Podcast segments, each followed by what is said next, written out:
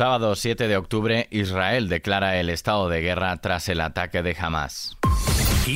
Noticias con Daniel Relova.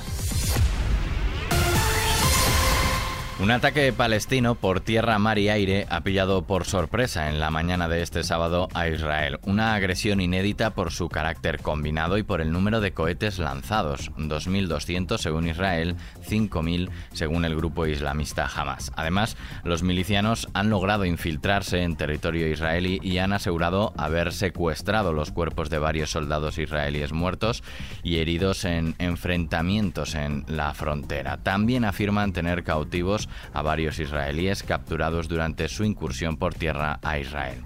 En respuesta a ese ataque múltiple, el país hebreo ha respondido con bombardeos por aire a varias instalaciones de Hamas en Gaza y el primer ministro israelí Benjamin Netanyahu advertía a sus ciudadanos estamos en guerra. Al momento de producir este podcast, el último balance del Estado judío deja más de 150 personas muertas en Israel por este ataque sorpresa por parte del grupo islamista Hamas, que ha causado también más de 1.100 heridos, mientras el Ministerio de Sanidad palestino ha informado de cerca de 200 palestinos muertos y más de 1.600 heridos por los combates y los bombardeos israelíes en Gaza. Entre los fallecidos habría al menos 20 milicianos palestinos que murieron en combates en Israel tras su incursión de esta mañana y cuyos cuerpos fueron retornados. A su vez, miles de civiles gazatíes de localidades en el norte de la franja han sido evacuados y han huido a la ciudad de Gaza para ser alojados en escuelas de la Agencia de la ONU para los refugiados palestinos por la dureza de los enfrentamientos. Se prevé una guerra intensa ya que Israel no descarta que los escenarios de conflicto se multipliquen a Cisjordania o a la frontera norte con ataques desde el sur del Líbano donde operan milicias palestinas y la milicia chií Hezbollah. La escalada del conflicto entre Israel y Palestina ha pillado por sorpresa también a la comunidad internacional que a lo largo de la jornada han manifestado su apoyo en favor de unos u otros. Seguimos fuera de fronteras para hablar de terremotos. Las autoridades de Afganistán temen que cientos de personas hayan muerto como consecuencia de los siete terremotos registrados de hasta 6,3 grados este sábado en la provincia afgana de Herat, en el oeste del país. Y cambiando de asunto, este 7 de octubre nos deja a la princesa Leonor jurando bandera en la Academia General Militar de Zaragoza junto a los 410 cadetes de nuevo ingreso de los que ella ha sido la primera en desfilar ante la enseña nacional para besarla con los reyes como testigos en el palco de honor. Durante la ceremonia ha intervenido Felipe VI, quien se ha dirigido a su hija para pedirle servir a España con toda la energía y con rectitud. Querida Leonor, recuerda que el compromiso que has asumido conlleva la mayor responsabilidad con España. Sabes bien, como princesa heredera, que la corona simboliza su unidad y su permanencia. Sé que el juramento solemne ante esta bandera formarán parte de tus mejores recuerdos. Sé que también tendrás presente que tu responsabilidad en cualquier circunstancia y en todo momento es servir a España con toda tu energía y determinación, con verdadera pasión. Unidos todos en un mismo espíritu, como vuestro mando supremo, os doy a ti y a todos tus compañeros y compañeras mi enhorabuena. Leonor de Borbón, que el 31 de octubre cumple 18 años, ha cumplido el mismo rito que hizo también en la Academia de Zaragoza su padre, Felipe VI, en octubre de 1985, con la diferencia de que en su caso fue en solitario, con la asistencia, entre otros, del entonces presidente del gobierno, Felipe González. La princesa ha asegurado que el día de hoy es un día que va a recordar siempre por su significado hondo y especial y que le acompañará el resto de la vida.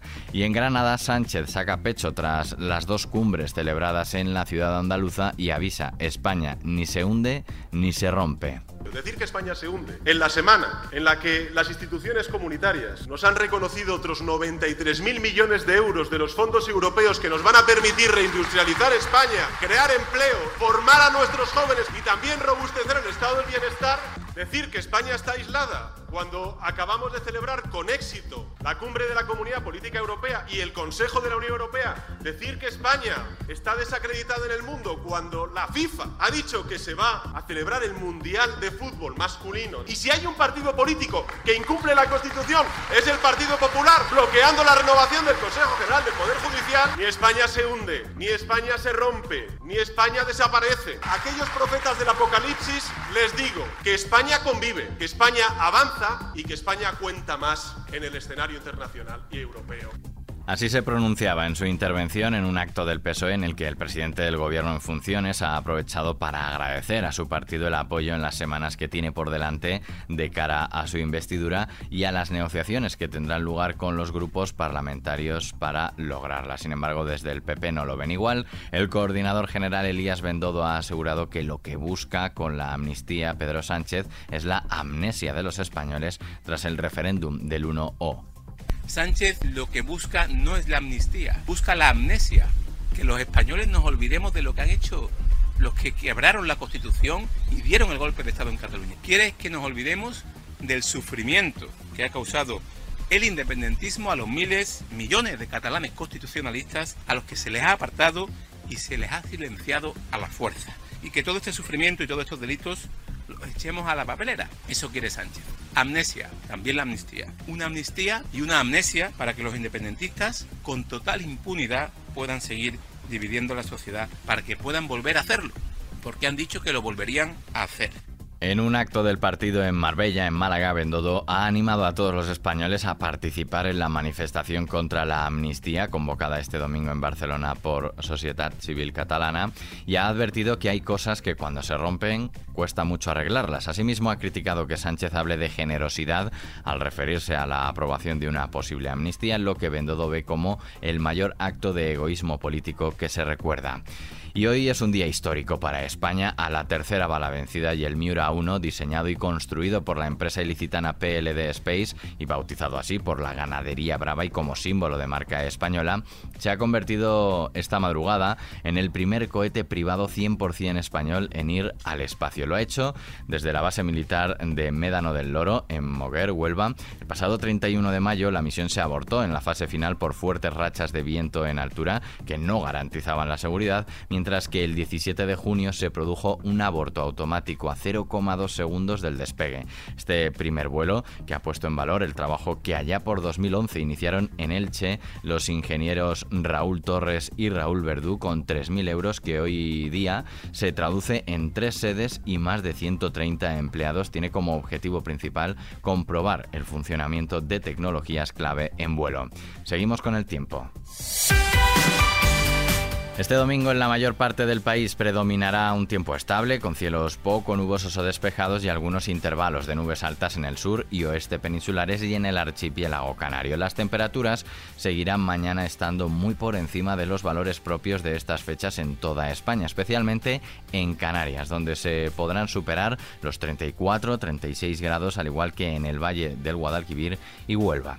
Nos vamos hablando de Pet Shop Boys y Drake.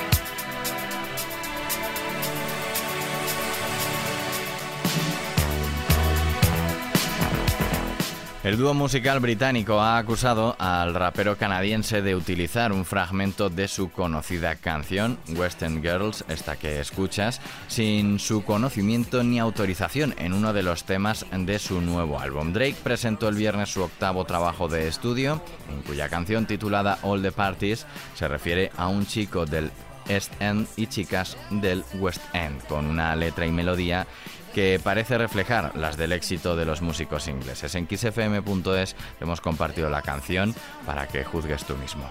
Aquí dejamos este podcast de XFM Noticias con Susana León en la realización. La música y la información siguen como siempre en XFM. Saludos de Daniel Relova. Hasta la próxima.